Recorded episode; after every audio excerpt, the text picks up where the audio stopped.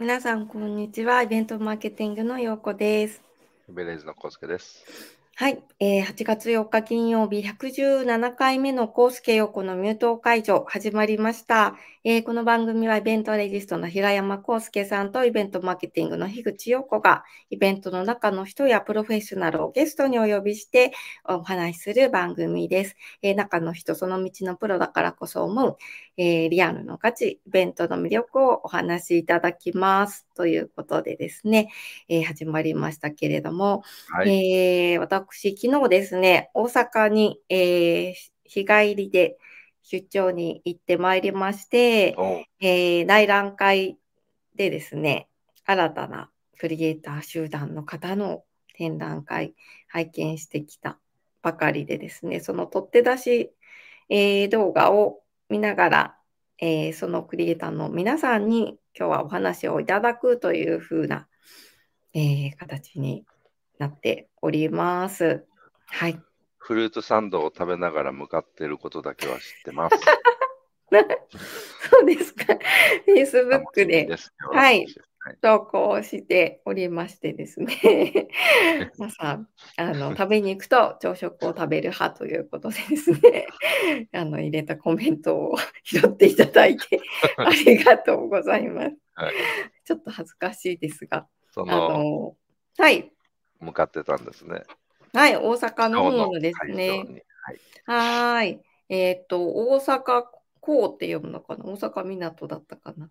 えっ、と、駅が、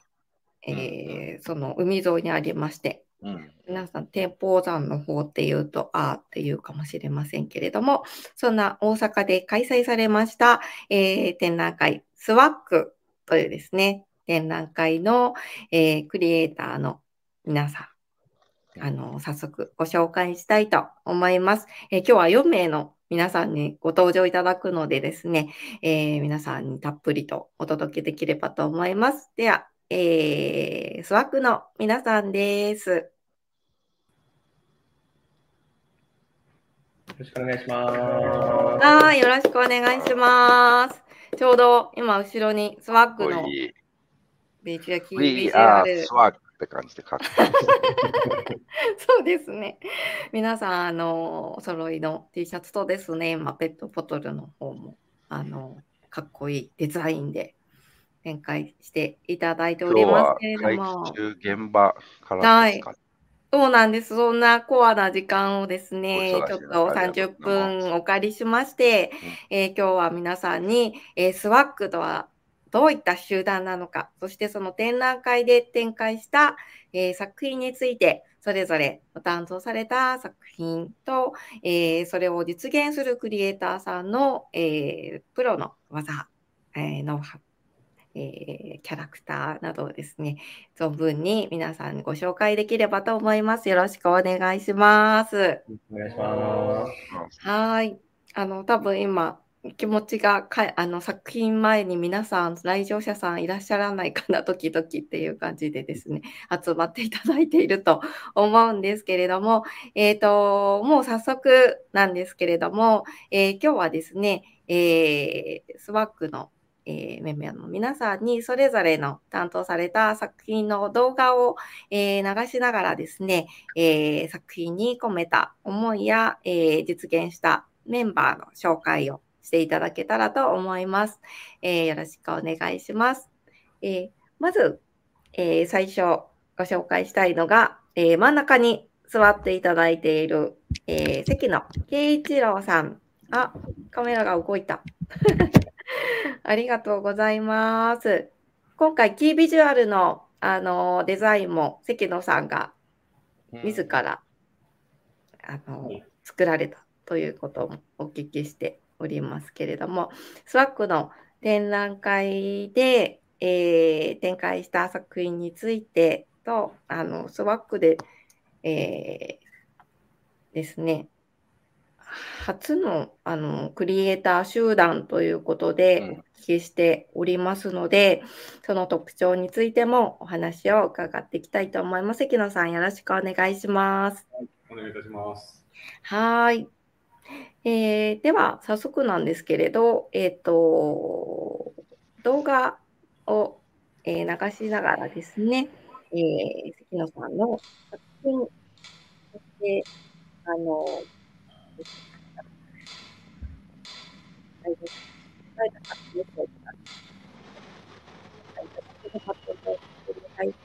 書い。はい。えっ、と、今回の作品についてなんですけれども、えっと、まず、えー空間の記憶と人間の記憶っていうのを大元のコンセプトとして、えー作らせていただきました。そのピアットっていう、まあ、我々のチームが、あのー空間演出、常設とか仮説に向けた空間演出、音響と映像と空間デザインっていうのを、まあ、全てトータルで、えークリエイティブに行っていくっていうようなチームなので、それに合わせて、え今回のそのコンセプトを設定して、えー制作させていただきました。えっと、コンテンツの内容になるんですけれども、えっと、実際に事前にこうこの場所でしかできない、この場所のデザインでしか成立しないものを作ろうっていうことで、えっと、大阪の街に、えー音と映像っていうのを、まあ、ロケハンしに行って、そちらを素材にしながら、えーこう、より、なんていうんですかね、こう、クリエイティブなものにしようっていう形で、えーそれを素材に、えー制作をさせていただきました。全部ロケハンして音も撮って映像も撮ってそれを作品に落とし込んでいらっしゃるんですよね。そうですね。はい。今ちょうど人影が映ったので、なんかはい大きさもこんな感じなんですね。スケール感。はい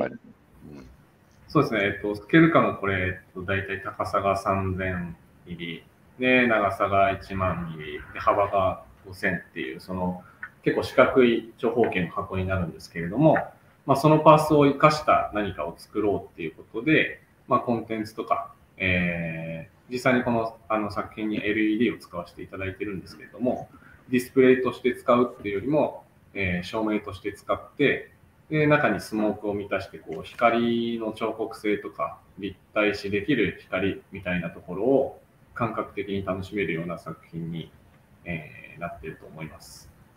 なんか光の彫刻っていう言葉に私感銘を受けましてですね、おおって初めて聞いたんですけれど、あの関野さんは彫刻もあのあされてらっしゃった。えーそうなんですねっていうふうに伺いまなんした。か今、3メートルじゃなくてミリでいうのがどんだけ緻密に作られてるかっていうのがなんか伝わりません。そうですね。確かに、このチームには建築の方だったり、音で専門とされてる方だったり。すいません、ちょっと電波が。はい。あ、聞こえますかね。あ、ちょっとこのままお話をさせていただきますけれども、あのほ本当はこのですねあの動画あの音も聞いていただきたいんですけれどなんか関野さんにお伺いしたところこの音をまずベースにそれに合った映像を組み合わせて作品として展が開をねされてこの音も街の音を、まあ、ミックスしたり加工したりしながらですね作られたということであのクリエイターさんがさっき言った建築の方音の方この彫刻映像の方ということで3人のチームだったということなのでなんかそれぞれのですね良さこのえっ、と単管パイプっていうのがあのは横にはい、設置されていてそこに LED とかがあるんですけど、さっきなんか、なチーム名みたいなのをおっしゃってますけど、それ会社の中にまた別のチームがあるっていうことなんですかね？あ今関野さん聞こえてらっしゃるあれ？今何ポートあります？スワックというですねクリエイター集団ああ、聞こえ、聞こえてますか？はい聞こえます。はい今ですね、ピアットについてあ、あのーちょっと教えていただきたいんちですけれどょっとこっちの電波が。それでちょっと電波が、状況が悪くて、申し訳ないです。いえいえいえ。あるあるでございまして、ライブ配信中の 出ていただいたですね。あのリアルタイムな部分が伝わっているかなと思うんですけれど、一応、あれですか、今のはい、樋口さんの質問というかまとめとところのコメントでプライベートで送っておけば答えてもらえるかもしれないですね。あ、そうですね。じゃあ、この、えー、ピアットで合って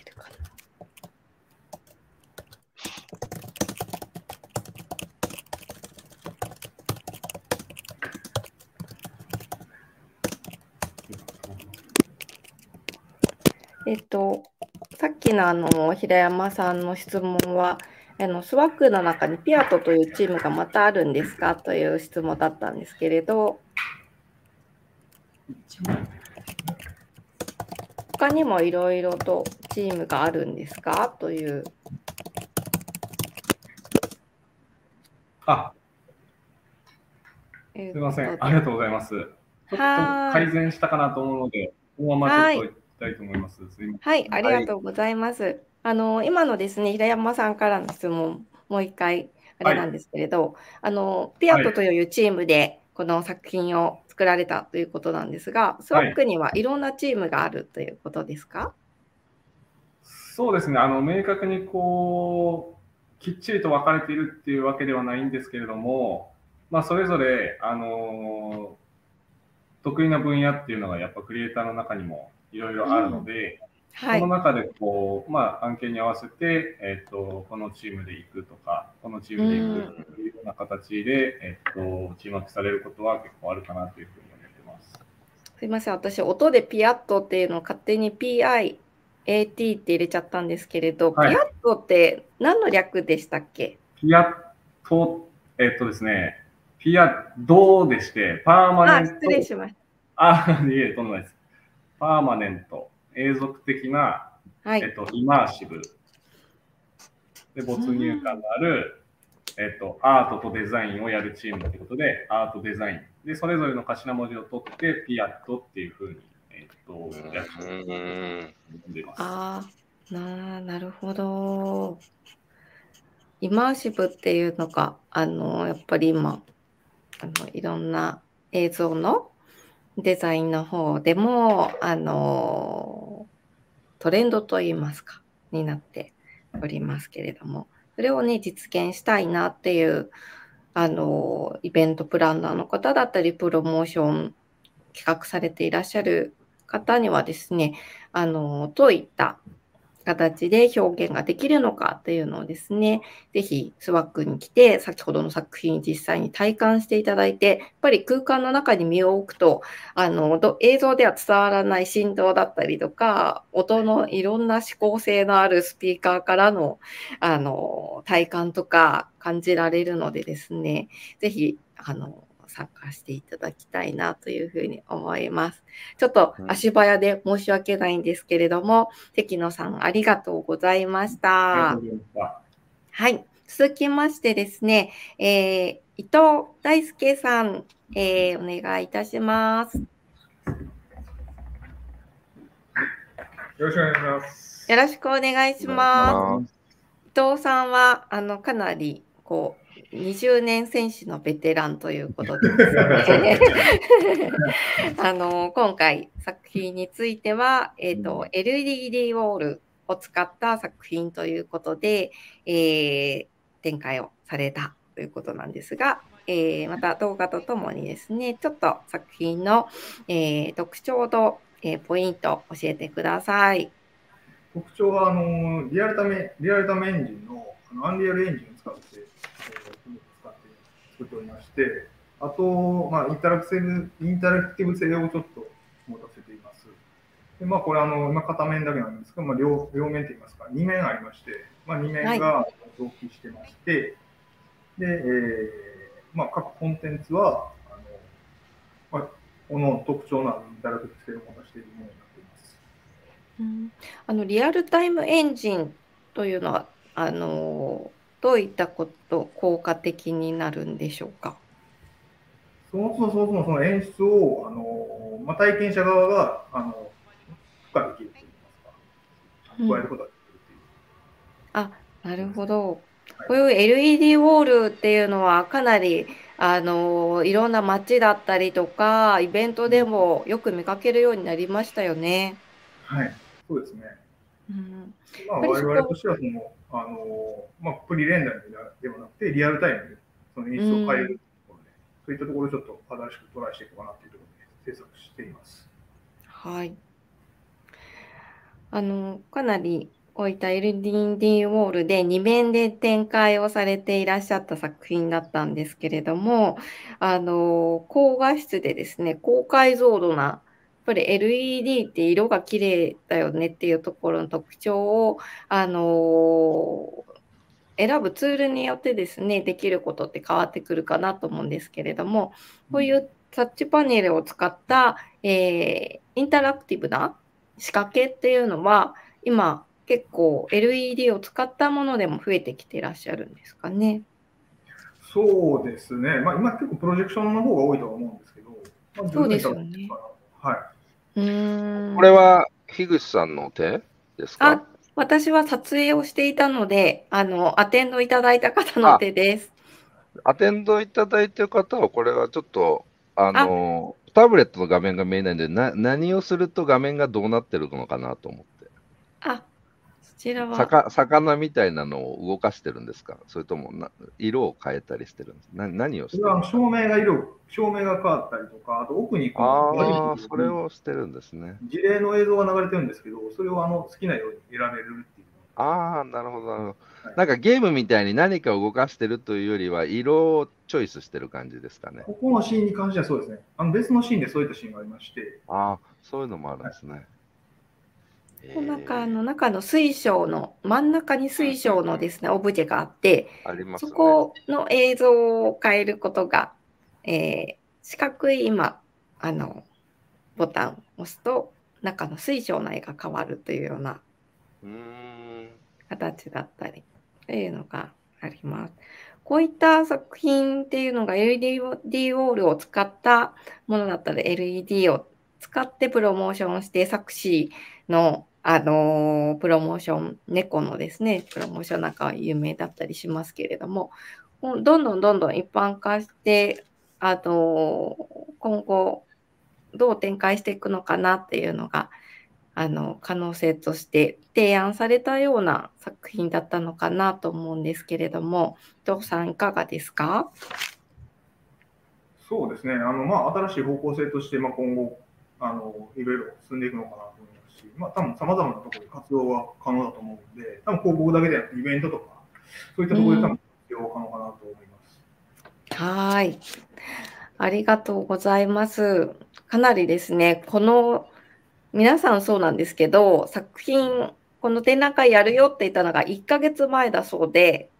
しかも伊藤さんは案件を並走しながらされてたので、3週間弱でここまでのクオリティ、今この1作品ですけど、展覧会では3作品ですね、LED ウォールで展開されていらっしゃったので、あの、まあ、ざっくり言えば1週間に一遍これぐらいのクリオクオリティの作品をあの作っていらっしゃるというような、そんなチームでございます。このきっちり納期に収めてくるというところは、さすがだな。はい、きっちりと、はい、はい。ということで、伊藤さん、お忙しいところ、本当にありがとうございました。はい、ありがとうございました。はい。えーそして、えー次にですね、あの、ご紹介したいのが、えー大内清樹さんです。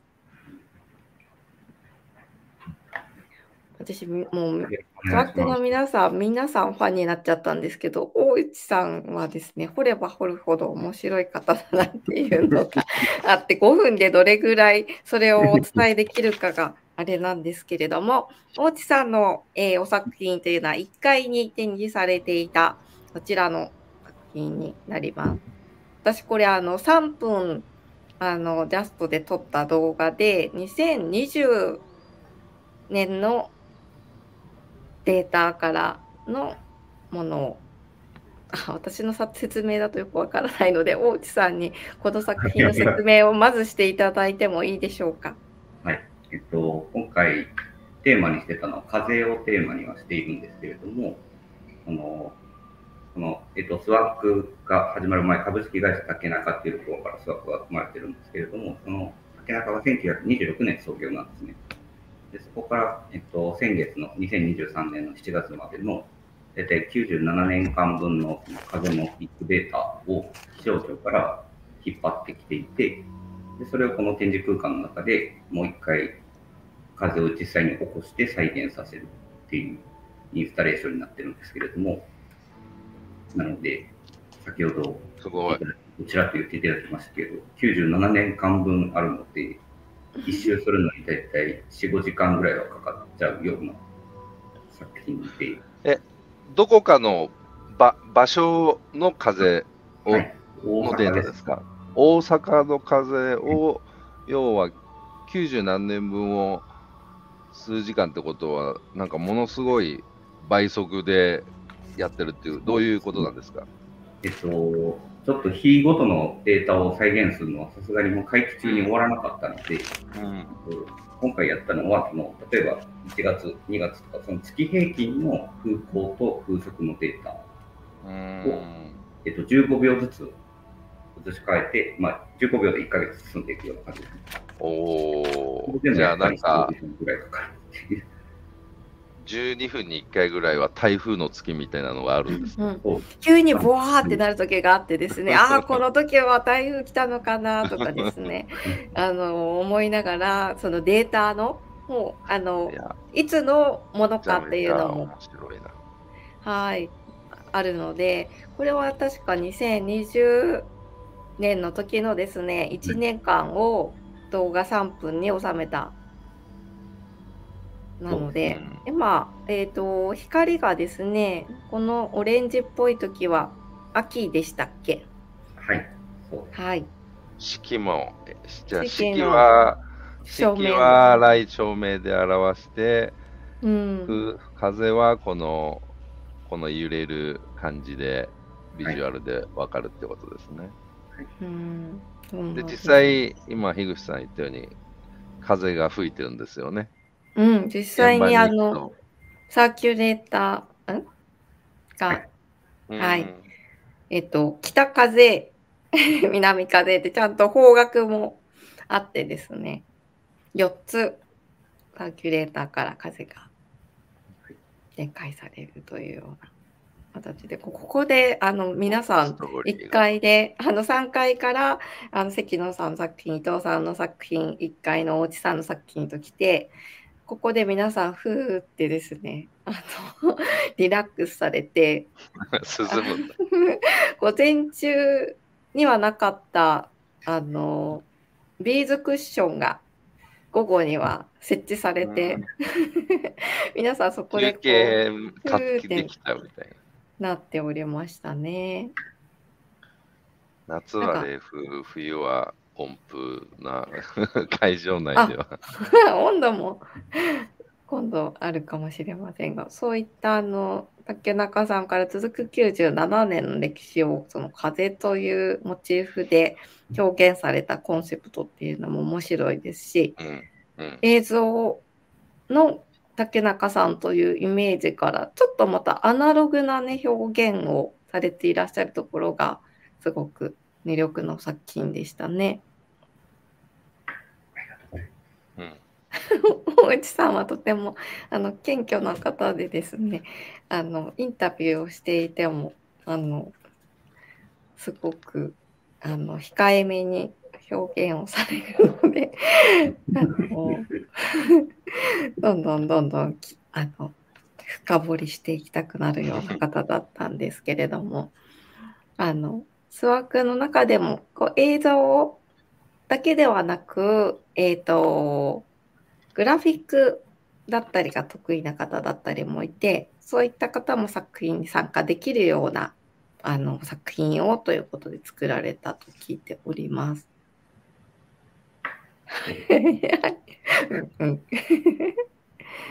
はい、あ大地さんこの作品についてうんあの最後に皆さんにどんな風に感じてあの来場者さんメッセージお伝えしたいですか？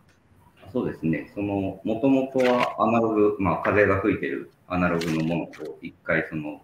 数値解析データが、まあ、それは気象庁さんがやってられますけど、それをもう一回アナログに変えてるっていうところで、確かに、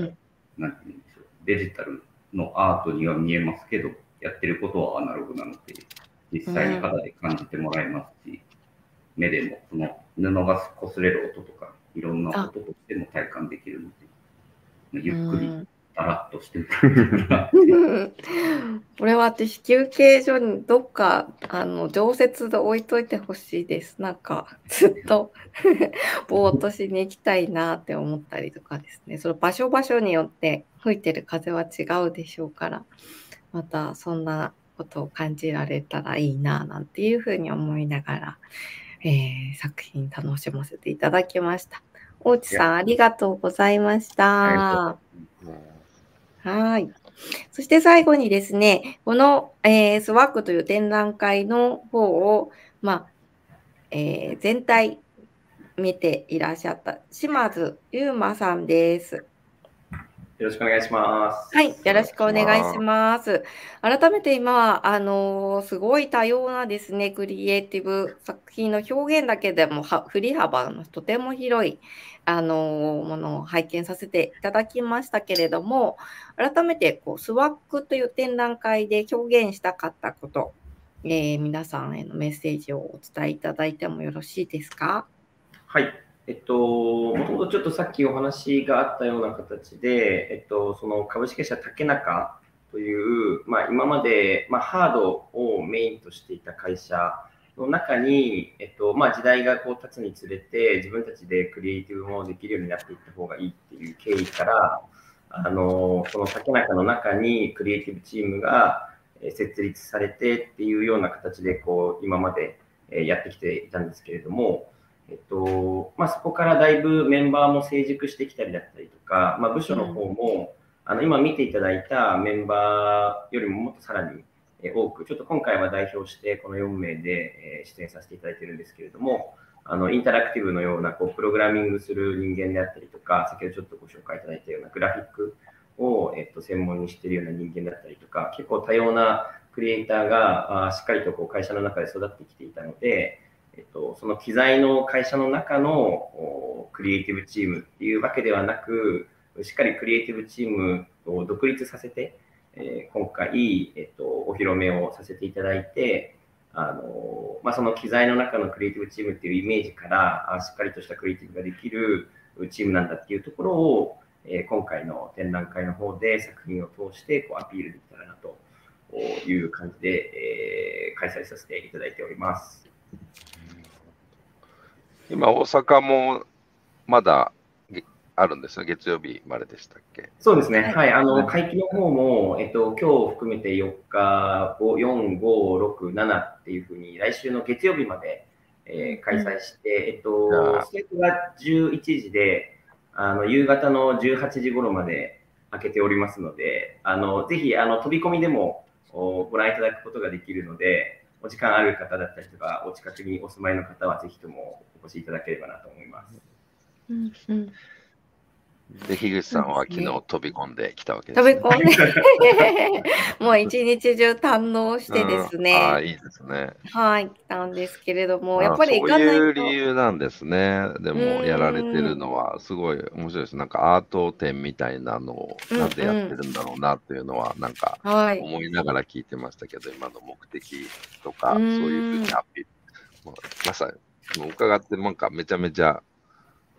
その目的の通りになってるなとか、やっぱそういうインパクトとか印象がやっぱりつきますよね。あ、そう、もちろん竹中さんはね、してますけども、あ、こういうブランドがあるんだっていうか、チームがあるんだっていうのはすごくめちゃめちゃメッセージングがあるいい企画かなと、はい。うん、そうですね。作品もさることながら、あの皆さんのキャラクターがとても魅力的なので、ぜひあのその場で作品について質問されたりとか、こんなこと考えてんだよね、こんなスペース持ってんだよね、こんなイベント考えてんだよねみたいな方は、あのお話しするだけで、なんかちょっとブレストじゃないんですけれども、できるんじゃないかなとも思いますし。いや、本当そう思いますね。なんか、うん、なんか、投げかけて感じられるもののフィードバックがなんかブレストにそのままなりそうで、あ、こういうことに使えるよねとか、こういうのもあるよねみたいなのが、やっぱそういうのを体験しながらできるのはすごくいい空間ですよね。その今回も僕らも含めて直接そのデザイナーもお客様とお話しさせていただいているので、あのぜひそういったところの方たちだったりとか、こう裏方の方とお話、興味ある方はぜひぜひお声掛けいただき、まあ、僕らの方からお声掛けさせていただくことも多いかもしれないんですが、うん、そうですね。どうしてもあの来場者さんビジネス脳で行っちゃうかもしれないですけれども、そこも含めて。ね、ぜひあの切り替えて、ちょっとアートを、ね、あの楽しみに行こうみたいな、ちょっと脳の切り替えをしてですね、普通に体験していただいて、で、最後ちょっとビジネスの話もするので。まずは純粋に作品を楽しんでいただければなと思います。はい、そうですね。あの本当に会期中の貴重な時間をですね、30分お借りしまして、今津さん含め、えー、関野さん、伊藤さん、大内さん、本当にありがとうございました。ありがとうございました。ありがとうございました。はい。はい。あ、いいえ、ということでですね、あの、昨日弾丸で行ってきましたけれども、行ってよかったなって本当に思いまして、えー、皆さんのキャラクターがすごく素敵で、全然違うんですよね、やっぱりね、そうです。それはそうなんですけど、まあ、作品の表現の振り幅もですね、アナログもあったり、デジタルもあったり、あのかなりデジタルの最先端のものもあってっていうようなところで、いろんな組み合わせがあのツールだけではなくて、そのクリエイターさんのノウハウの組み合わせでもどんどん変わっていくんだなっていうところ、無限の可能性があるような展覧会だからテクノロジー的な、ね、組み合わせとかもあるでしょうし、アート的なっていうのもあると思うんで、あとやっぱりなんか、通常のアート作品とかよりも、あの、ストーリー性みたいなものを直接こう、はい、聞けたりとかする機会があるかなと思って、そのまあ、特にね、風のやつとかって、ああいうの聞いてみるのと、もちろんそういうのも聞かずに作品だけ楽しんで自分でいろいろ考えるのもアートの楽しみ方だと思いますけども、でもあるので言うとなんか、うんあ、そっか、これって一個の作品じゃなくて、あれを何かに使えるっていうことも考えていいんだ、いいんだよねっていうと、やっぱりユーザーだったら、多分これみんな入ったら自分の生まれた年の月の風を感じたいのかなとか。私そうで、ずっと待っちゃいました。ねうん、77年になんないかなって言って。そう、なんか、そういうシーンとかが多分なんか人の心を動かしたりとか、なんか興味関心を引くみたいな、こうさらにそれも掛け合わせたときに、そうですね。っていう勝手なこう、ああの、妄想というかね、こういうのっていうのは、なんかそれも楽しみなのかなと思いますけどね。うん、そうですね、あそこに見ようことで、さっきの風もそうですし、伊藤さんの作品でも、あのタッチパネル押してみてくださいって言われると、うん、大人の方だと、あこういう感じでしょってあの大丈夫、大丈夫みたいな方もいたみたいなんですけど、実際に押してみたら、お、楽しいね、みたいな感じでゲーム性を楽しんだり、そこから発展して、なんかこう、アイディアがあの飛んでいくかなっていうところが、すごくやっぱり、行かないとわからないところも、あの余地があって楽しいなと思いました。データビジュアライゼーションとかですね、流行っておりますけれども、じゃあ実際どういうものなのっていうのを肌で感じてみたりとかですね、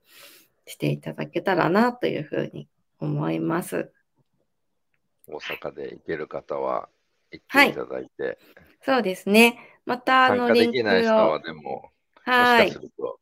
急遽1ヶ月ぐらいで東京でどっかでやってくれないかな。あ そう、皆さんね、それはおっしゃってましたね、来場者の方とかもね。で実際にクリエイターの方も今回1ヶ月であの作り込んだということで、あの、なんだけだかの長崎さん曰く、俺の無茶ぶりの、あのおかげやなって、今まで無茶ぶりをしあのし尽くしてきたから、これぐらいはちゃんと収めてくるわって言ってましたけれども、皆さんがどう思っているかは聞いておりません。